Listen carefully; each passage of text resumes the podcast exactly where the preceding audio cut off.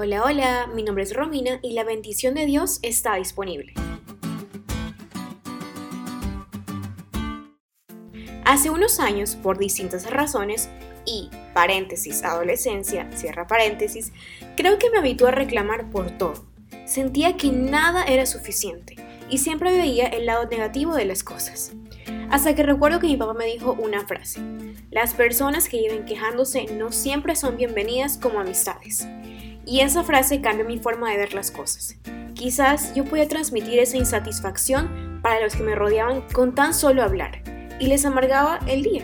Entender que somos llamados a ser bendición en la vida de las personas cambia nuestra actitud diaria. Con tan solo un gesto o una palabra podemos mostrar que la bendición de Dios es de fácil acceso. Así como yo soy llamada a bendecir a las personas, Jacob lo hizo con los hijos de José como cumplimiento de un versículo de la Biblia. Por eso vamos a estudiar juntos el capítulo 48 de Génesis. Y te invito a separar un tiempo en el día a leer todo el capítulo para que también así puedas percibir varias lecciones. Pero ahora quiero leer contigo el versículo 4, que dice así. Y me dijo, He aquí, yo te haré crecer y te multiplicaré, y te pondré por estirpe de naciones, y daré esta tierra a tu descendencia después de ti por heredad perpetua.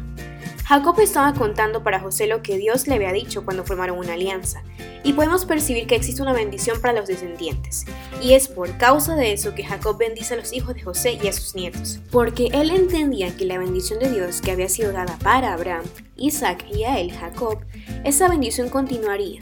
Ellos serían poderosos y todo el mundo sería bendecido por esa descendencia. Por eso, en la continuidad, bendición a sus nietos. Y aquí quisiera hacerte una pregunta. ¿Tienes una rutina o el hábito de bendecir a tu familia?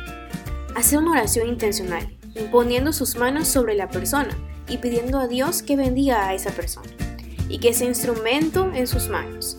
Aquella bendición de Dios que está en nosotros debe ser extendida y ampliada para mi familia y para los que me rodean. Quiero desafiarte con las personas que están a tu alrededor. Bendícelas. Transmite la bendición de Dios para ellas. Recuérdales que la bendición de Dios, la promesa que tú vives y crees, es real y disponible para ellas también. Verás cómo eso te hará bien y hará bien a las personas que te rodean. En este capítulo, Jacob expresa su esperanza de que Dios no solo se encargará de la vida actual de sus nietos, así como lo hizo por él y por José, sino también de su futuro. Aún en medio de todo lo que había sucedido, Jacob tenía en mente las promesas de Dios, quien dijo que por medio de estas familias serán benditas las familias de la tierra. ¿Te diste cuenta de lo cool que estuvo la lección? No te olvides de estudiarla y compartir ese podcast con todos tus amigos. Es todo por hoy, pero mañana tendremos otra oportunidad de estudiar juntos.